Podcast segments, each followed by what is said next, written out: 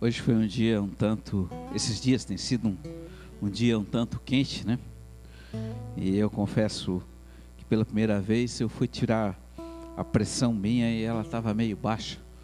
Eu estava com 10 por 5. Achei meio estranho, né? meio cansado, meio ofegante.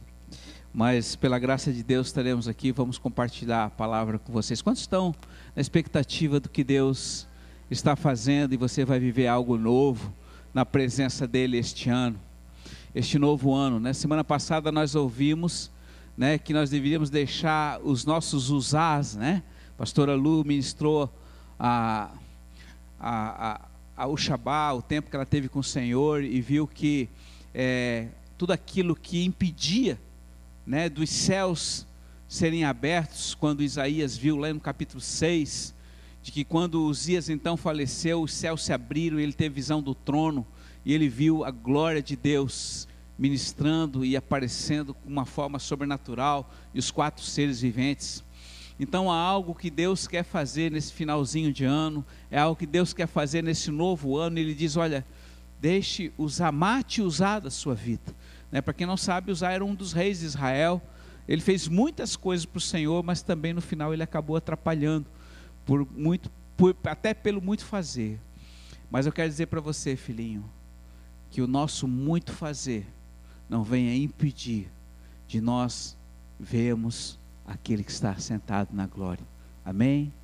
Você quer ver o Senhor esse novo ano? Amém. Então abra sua palavra em João capítulo 5. Os irmãos de Blumenau, eles já ouviram ah, algo parecido quando eu estive lá duas semanas atrás, mas nós queremos reforçar esta palavra porque os irmãos de Floripa não ouviram. E isso é muito importante. Deus, ele tem sempre algo novo. O Espírito sempre, as águas sempre são movidas novamente. Então a palavra aqui em João capítulo 5, Jesus estava falando aos discípulos, ministrando a palavra, ele dizia assim: Em verdade, em verdade vos digo, eu vou botar para cá porque eu não gosto de ficar atrás da coluna e quero que todos me vejam. Não, mas a câmera pega aqui, legal? Amém. Ok. Em verdade, em verdade vos digo: o filho por si mesmo nada pode fazer, mas só aquilo que vê o pai fazendo, assim ele tudo faz. O filho igualmente faz porque o pai ama o filho e lhe mostra tudo o que faz, e lhe mostrará obras maiores do que essas, para que vos admireis. E como o Pai ressuscita os mortos e os faz viver, também o Filho dá vida a quem. Pai, eu peço graça para que nesta noite a tua unção, a tua graça venha sobre a vida e o coração dos teus filhos, para que eles tenham revelação daquilo que o Senhor tem para nós e que assim possam gravar no coração a tua presença e haja grande impacto, Senhor, a respeito da tua palavra em nosso coração, de forma que nós possamos produzir frutos de justiça e de arrependimento para a tua glória e para a tua honra.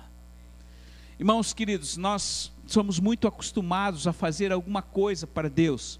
Né? Nós desejamos fazer, e eu sei que talvez você esteja agora nesse final de ano e no novo ano tomando um propósito. Não, eu vou fazer algo para o Senhor, eu quero ter a minha vida transformada e realizar algo para Ele. Mas eu quero dizer para você que quando Jesus estava no meio dos discípulos, eles viram muitos sinais, muitas maravilhas, coisas grandiosas e sobrenaturais, e eles criam verdadeiramente em Jesus, sabiam que ele era o Filho de Deus, mas chegou um momento que Deus revelou algo para eles que foi inédito. Ele disse: Eu não faço nada que eu não veja o meu Pai fazer. Eu não tomo nenhuma atitude sozinho, sem que eu veja o que o Pai faz. E o que o Pai faz, eu também faço. E o que Ele manda eu fazer, eu também faço. E é interessante, queridos, porque nesta palavra, nessa manifestação daquele que era o próprio Deus, Jesus, ele tinha um coração totalmente obediente ao Pai. E eu sei que muitos de nós temos realizado muitas obras, e ansiamos por realizar obras maiores, como Ele mesmo prometeu neste novo ano de 2020. E eu creio que a maior obra que Deus e o maior desafio nosso, na minha vida, na sua vida, é que o fruto do Espírito seja manifesto em nossa vida, na minha vida. Ou seja, que eu possa vencer a mim mesmo. Esse é o nosso grande problema. Essa é a nossa grande obra, ou seja, vencer a nossa carne. Não faremos por nós mesmos, mas por aquilo que o Pai deseja e que nós possamos ver o Pai fazendo. E Jesus fala: Eu vejo.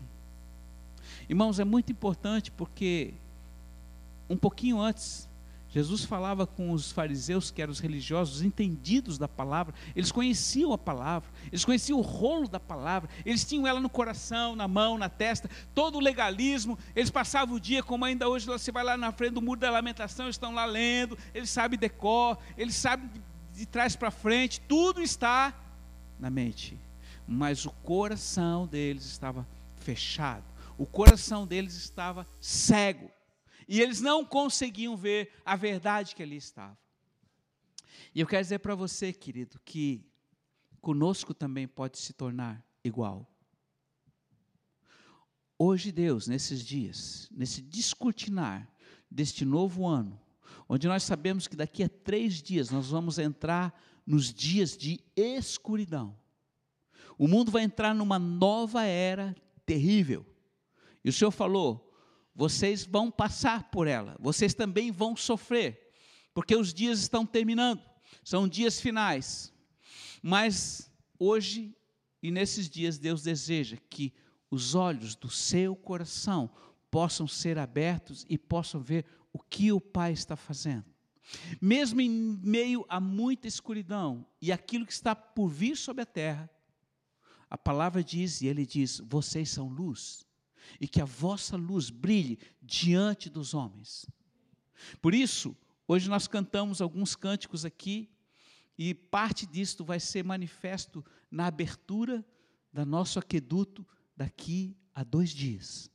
Quando nós estaremos ali, Deus nos colocou, Deus nos, nos, nos, nos deu a honra de, diante de 64 ou 62 apresentações humanistas, a primeira será a verdade em cena. Qual é a verdade que vai estar em cena? Ele. Irmãos, abra seus olhos.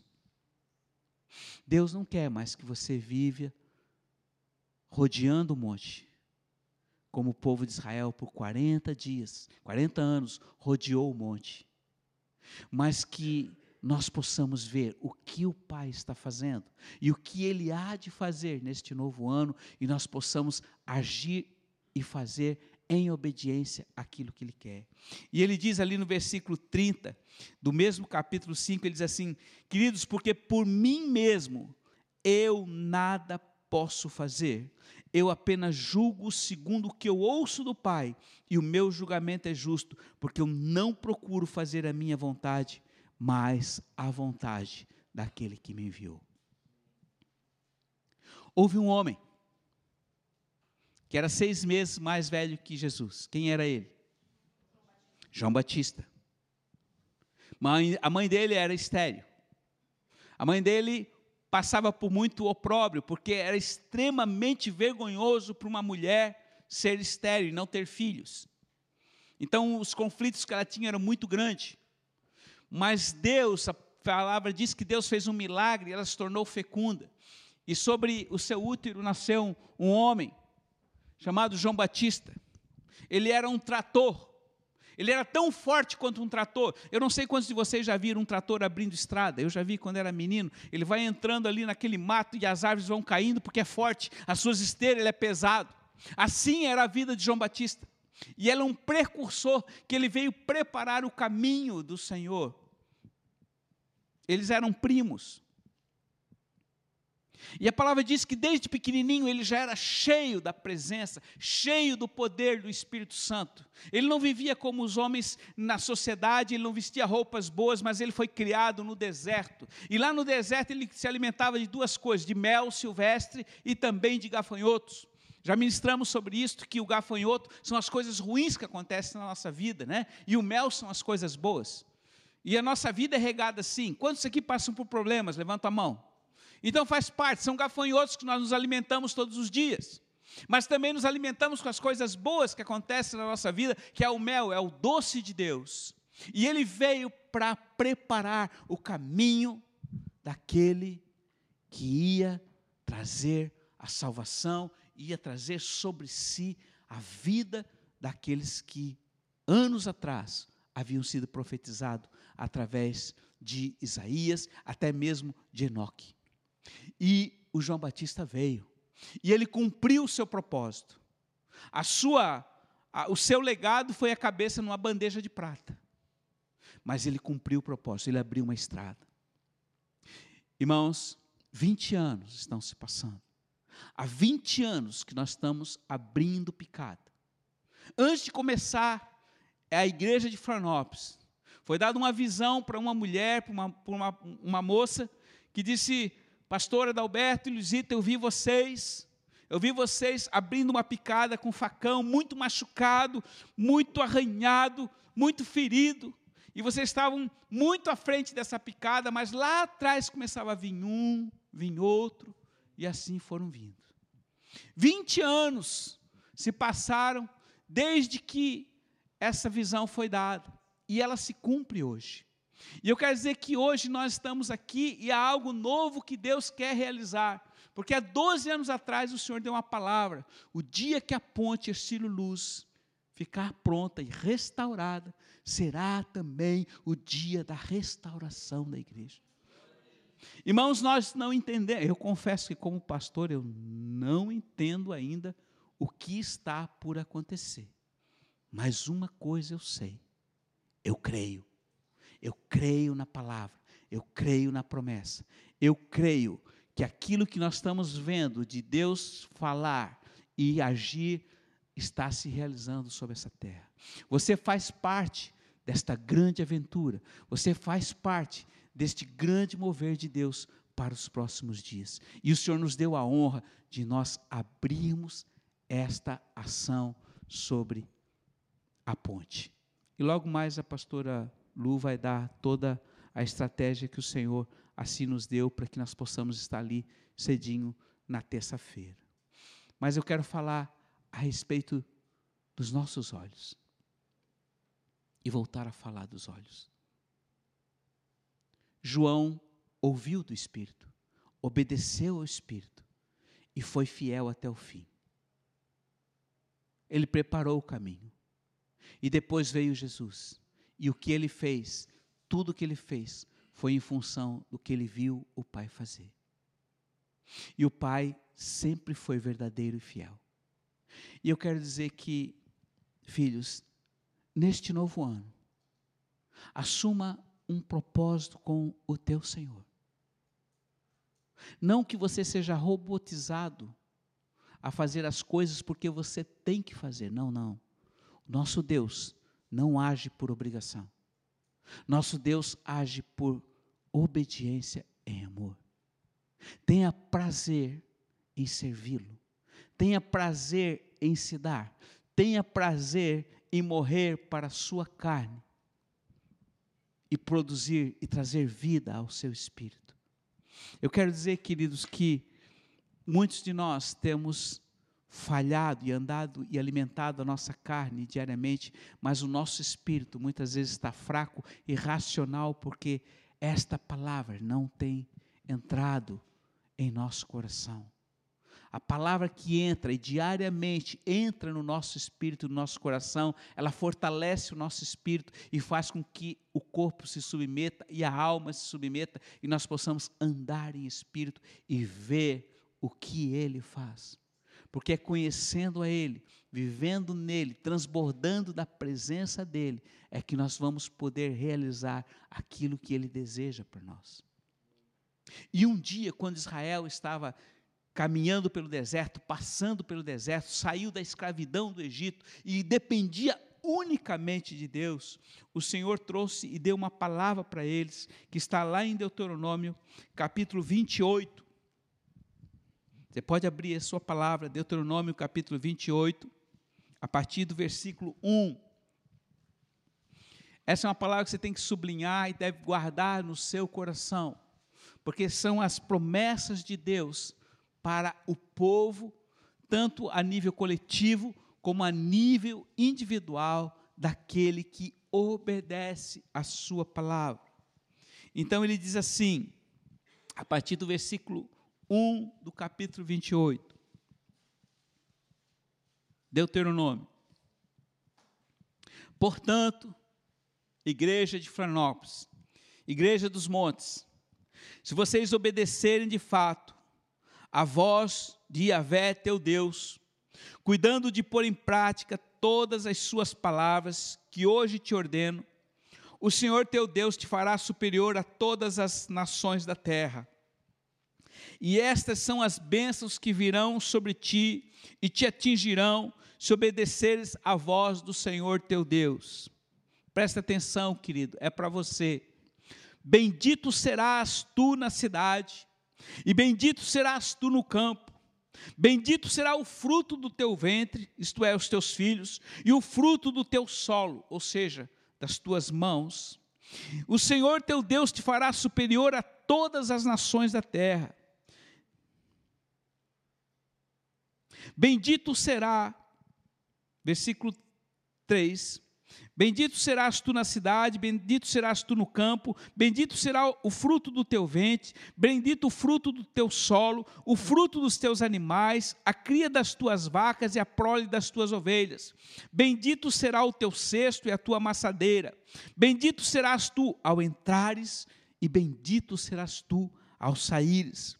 O Senhor te entregará, já vencidos em tua frente, os inimigos que se levantam contra ti, e sairão contra ti por um caminho, mas por sete caminhos fugirão de ti. O Senhor ordenará que a bênção permaneça contigo, em teus celeiros, em todos os teus empreendimentos da tua mão, e te abençoará na terra que o Senhor teu Deus te dará. E o Senhor te constituirá para ti como um povo que lhe é consagrado, conforme ele jurou, se observares as palavras do Senhor teu Deus e andares em teus caminhos.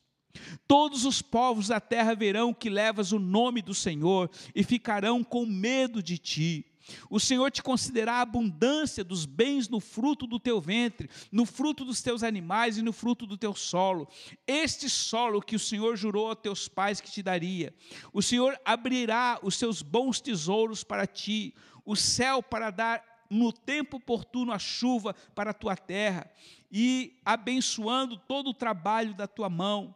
Tu emprestarás a muitos, porém nada tomarás emprestado. O Senhor te colocará como cabeça e não como cauda. Estarás sempre por cima e não por baixo, se ouvires as minhas palavras, as palavras do Senhor que hoje te ordeno a observar e a colocar em prática. Nós temos chegado até aqui nós chegamos a mais de 150 nações até aqui, porque nós aprendemos a obedecer ao Senhor.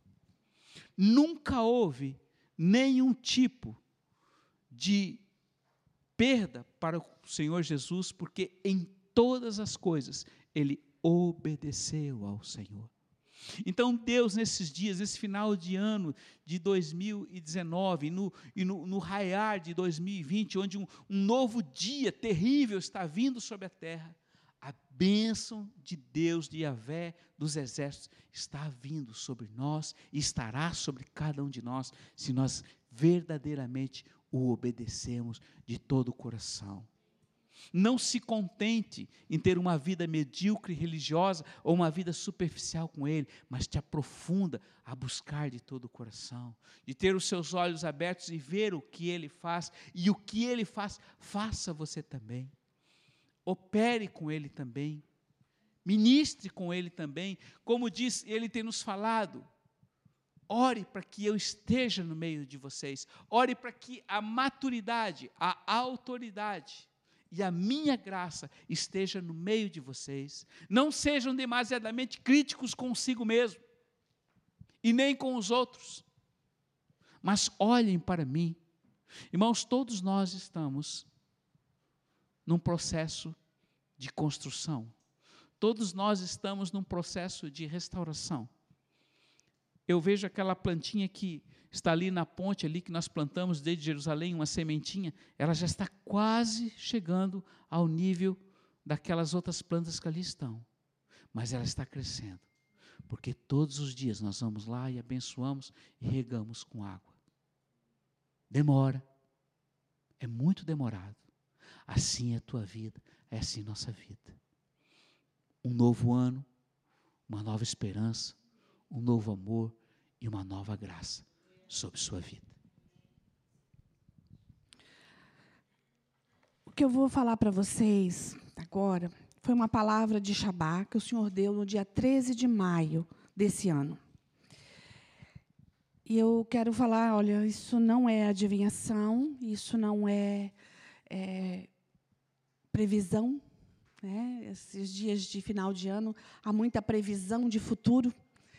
E nós não estamos falando de previsões, nós estamos falando de uma palavra que o Senhor nos deu no mês de maio, no mês 5. E que nós estamos prestes a, a vivê-la. É, eu vou ler para vocês. Era uma visão. O sol já havia se retirado. Era noite nas montanhas. E no natural também era.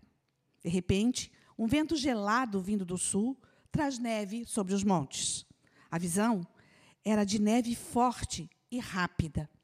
Logo, alguns flocos caíram no chão e, em poucas horas, o acúmulo de neve era de mais de um metro, em algumas encostas de dois a três metros. A noite era fria e tudo ficou branco. Eu via fogueiras sendo acesas, lareiras, chaminés e com fumaça, todos fazendo de tudo para se aquecerem. Todos os casacos pesados saíram dos armários. Havia muita dificuldade de locomoção. Hospitais estavam cheios com pessoas com problemas respiratórios, fortes dores por causa do frio intenso.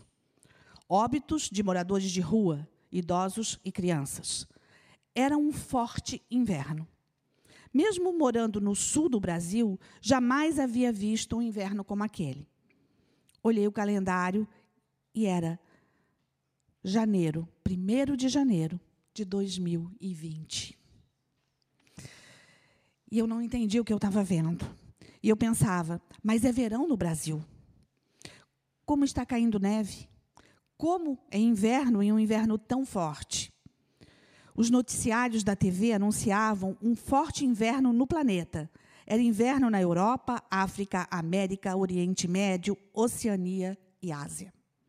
Era inverno sobre a Terra. Todo o planeta estava abaixo de zero. Algumas nações estavam 30 a 40 abaixo. Outros, outras nações, 5 a 18 abaixo. Porém, toda a Terra tinha apenas uma estação: inverno. Metrôs eram parados, rios congelados, com grandes icebergs boiando nas poucas águas que não tinham sido congeladas ainda nos oceanos. E vindo para o litoral, esses icebergs se aproximavam. É, portos sendo destruídos por esses mesmos blocos de gelo, maiores que o território, é, que um território grande. É, aeroportos fechados, ninguém podia ir e vir. As nações pararam. Empregados não podiam chegar às indústrias. O comércio não, não, não havia mais funcionário e nem cliente para comprar. A neve crescia sobre as portas. A comida estava escassa. A fome chegara. Caminhões e trens estavam parados. Não havia abastecimento. A energia ia e vinha, devido ao congelamento é, nas centrais. A água congelava nos campos. É, as plantações congelaram e não podiam produzir alimento. Era um caos, desespero total. Senhor, perguntei, é o fim? Queridos, isso era uma visão. Eu não estou dizendo, por favor, que isso literalmente vai acontecer. Foi uma visão que o Senhor deu, e aí o Senhor começa a dizer o porquê dessa visão. O Senhor então fala: não, não é o fim, é o início de uma nova era. Essa visão será real? Ele disse sim. Porém, a data que você viu não é a virada de um ano, mas a virada de, uma, de um tempo. Muitos esper, esperavam 2000 para essa virada acontecer, mas não aconteceu. Ela acontecerá em 232 dias.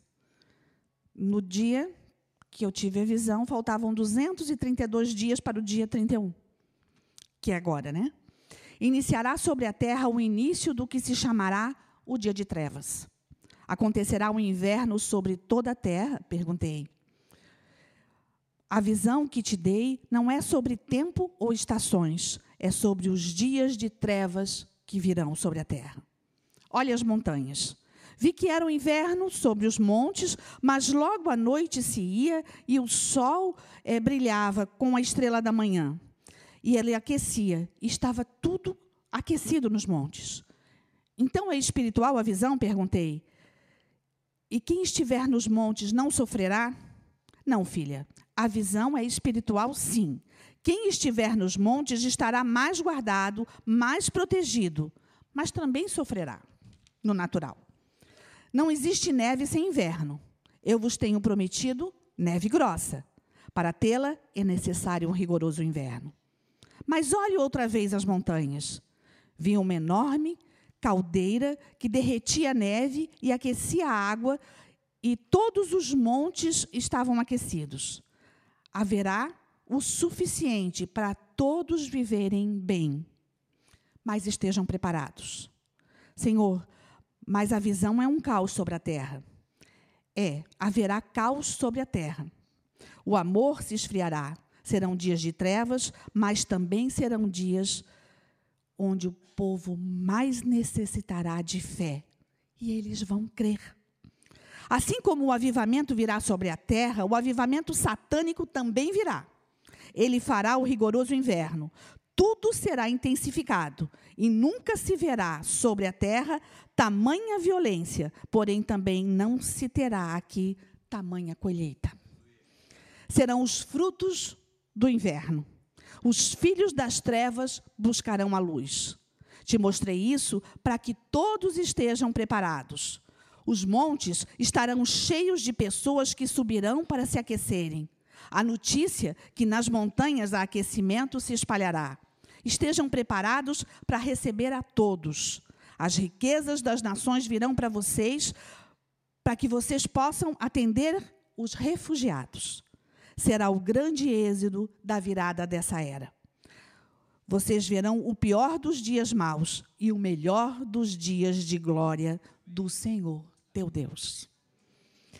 Você pode entender que a visão que o Senhor deu de um inverno rigoroso nós não sabemos de fato o que acontecerá, nós não sabemos, o Senhor não revelou se vai acontecer é, tragédias naturais, né? nós não estamos prevendo nada.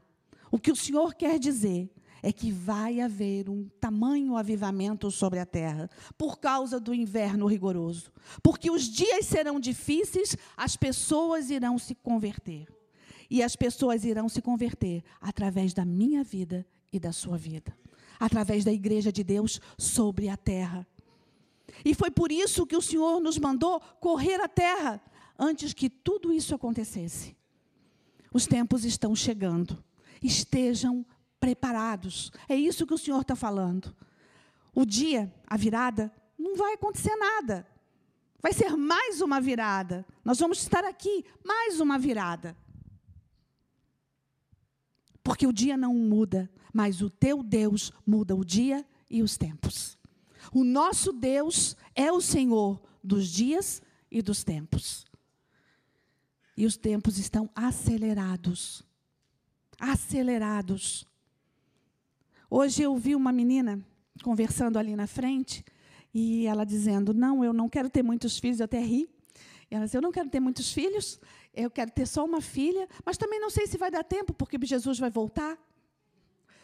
E eu disse: Meu Deus, que pessoa desesperançosa, eu não quero ter muitos filhos, eu não quero isso. É uma menina. Mas ela não está errada no que eu não sei se vai dar tempo, porque Jesus vai voltar. Essa última frase é muito real. Não sabemos se vai, vai dar tempo. E o Senhor tem falado para a nova geração de que os tempos estão acelerados e ela é a última geração. E nós não sabemos, por exemplo, se João, se Helena, se esses pequenininhos, se Débora, se Rebeca vão ter netos. Eu realmente acho que não. Porque os tempos estão acelerados. Nós não podemos prever o dia, mas nós estamos vendo que esse inverno desesperado está vindo sobre a terra. Eu não creio que, ou pelo menos não quero crer, que vai acontecer uma catástrofe do dia 31 para o dia 1. Nós não queremos crer nisso. Mas tudo pode acontecer naturalmente.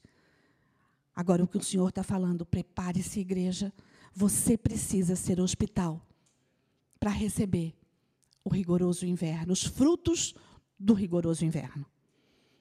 E ele fala que só os que permanecerem nos montes de mãos limpas e coração puro estarão aptos para cuidar desses refugiados. E a escolha é sua, cuidar ou não. Nós estamos chegando no na virada. E quando o Senhor dá presentes, né, parece que nós somos muito presunçosos de dizer que ah, o Senhor nos deu um presente, Ele deu numa montanha em Gibraltar, Ele nos deu um presente, Ele nos deu uma ponte em Madrid, uma ponte em Londres, um castelo, um farol lá em Portugal. Vocês estão doidos? Somos sim. Bem loucos. E quem vai lá, nesses lugares, consegue provar da glória de Deus. Quem teve fazendo a marcha para Jesus em Marseille e em Portugal, levanta a mão, em janeiro desse ano. Você viu ou não viu a glória de Deus? Era nítido a presença lá.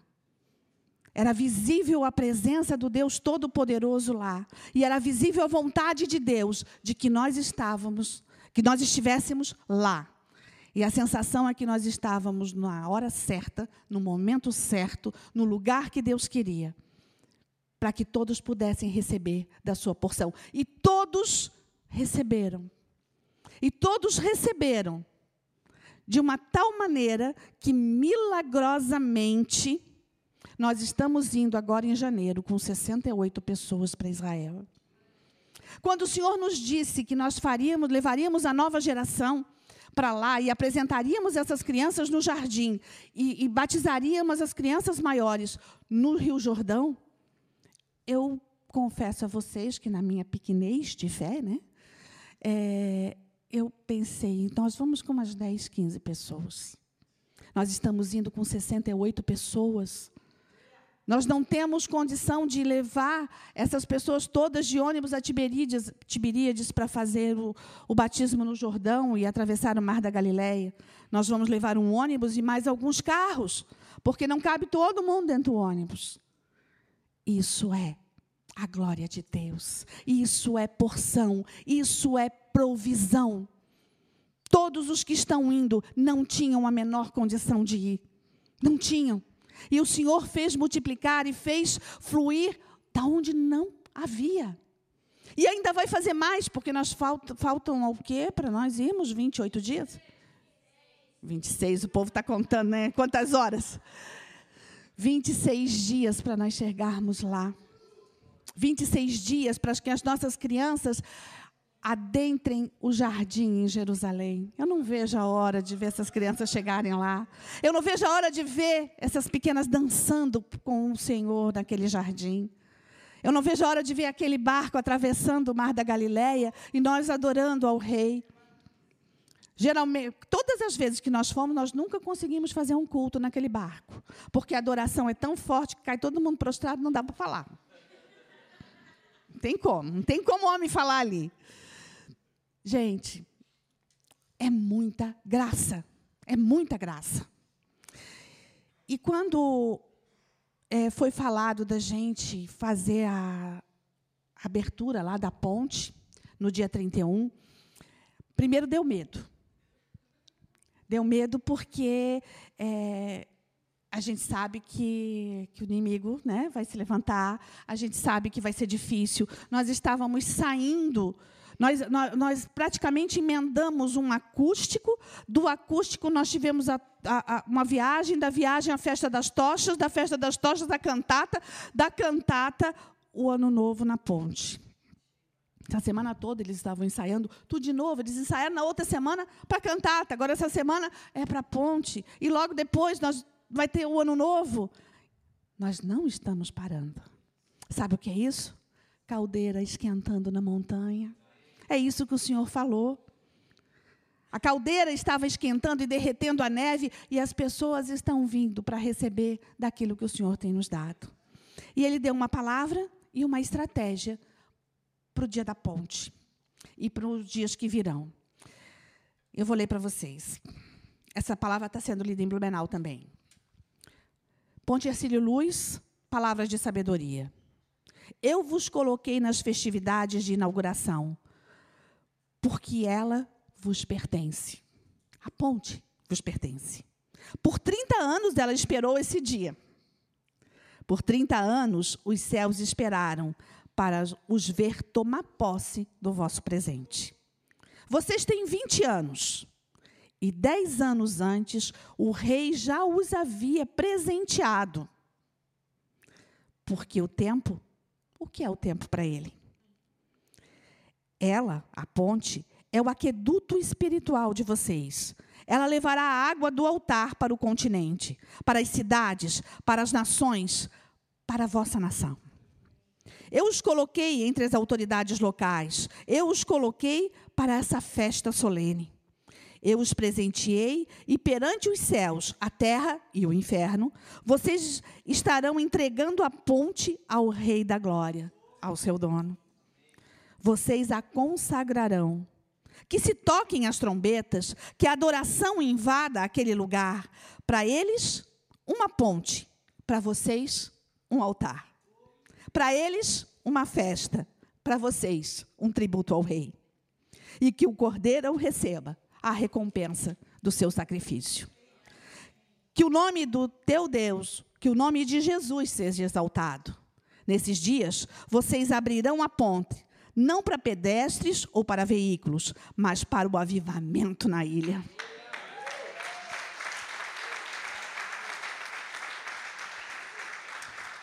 E da ilha para as nações.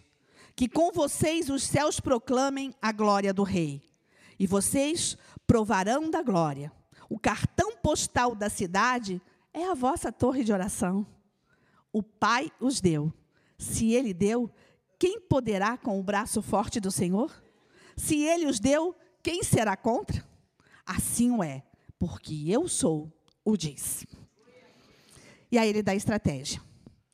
Em outro dia, não será dia primeiro, e eu quero dizer para vocês que eu realmente estou pensando em fazer depois do dia 5, porque até o dia 5 vão haver festividades na ponte, vai ter escola de samba, vai ter tudo, e a estratégia que Deus deu nós não vamos fazer no meio disso tudo.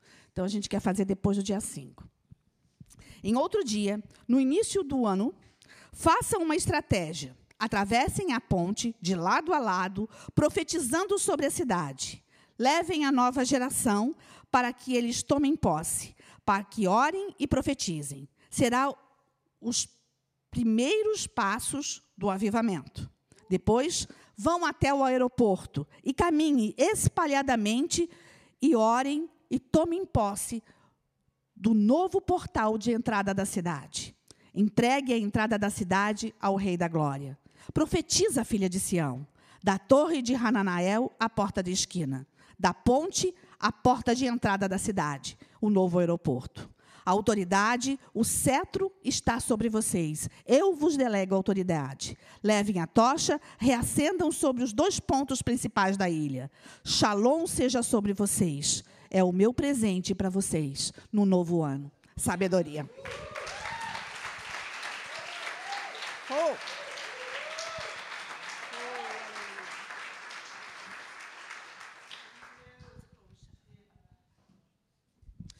Era uma quinta-feira, finalzinho de março, início de abril.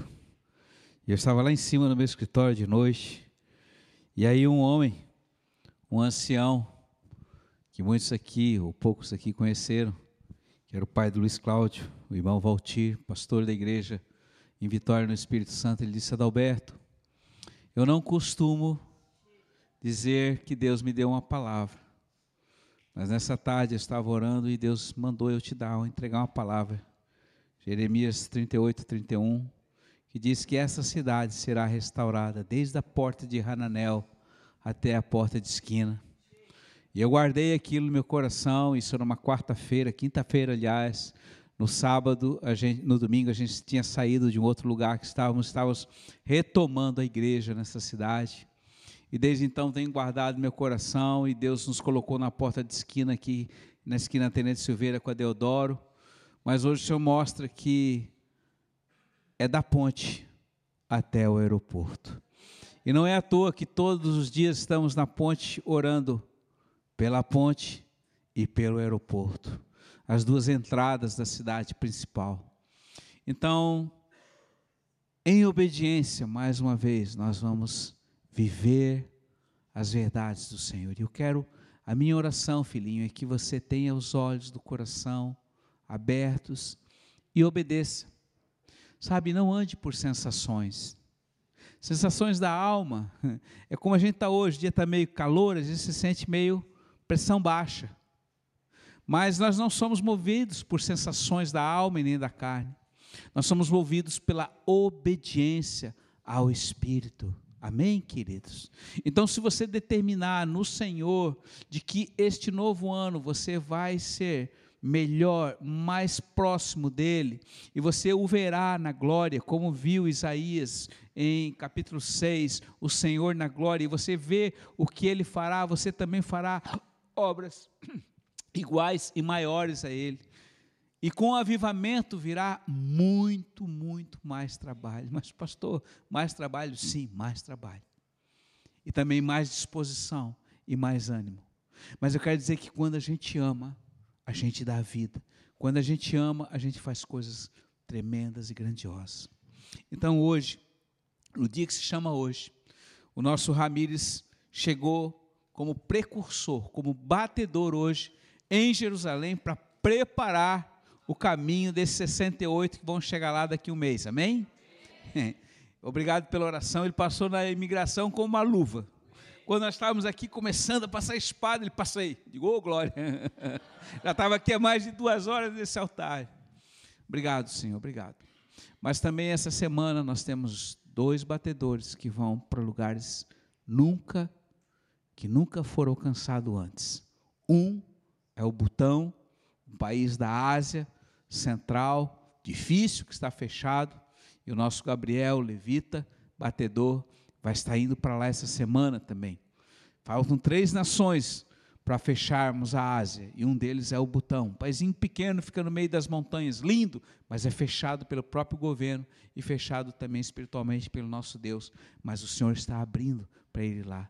E a outra é as Ilhas Falklands, aqui no sul, bem quase na ponta aqui da, desse, desse triângulo aqui da América do Sul, que é chamada também as Malvinas, uma ilha de muito conflito, e que também o nosso André, batedor mais novo, também está indo para lá. Eu quero chamar os dois, então, nós vamos estar orando e estaremos enviando esses filhos para esses lugares inóspitos, lugares longínquos, lugares antes nunca pisado por nenhum de nós e certamente por, acho que muito poucos até mesmo aqui dessa cidade ou até mesmo dessa nação. E o Senhor tem tido a graça de abrir esses lugares que cada vez estão mais difíceis, porque nós oramos. Pode vir, filhinho. Nós oramos e nós intercedemos. Pode se colocar. Eu gostaria que os pastores viessem à frente. Nós vamos orar e vamos abençoar a vida deles e vamos nos comprometer, irmãos é tempo de oração, é tempo de intercessão, é tempo de súplica. Amanhã, segunda-feira, eu gostaria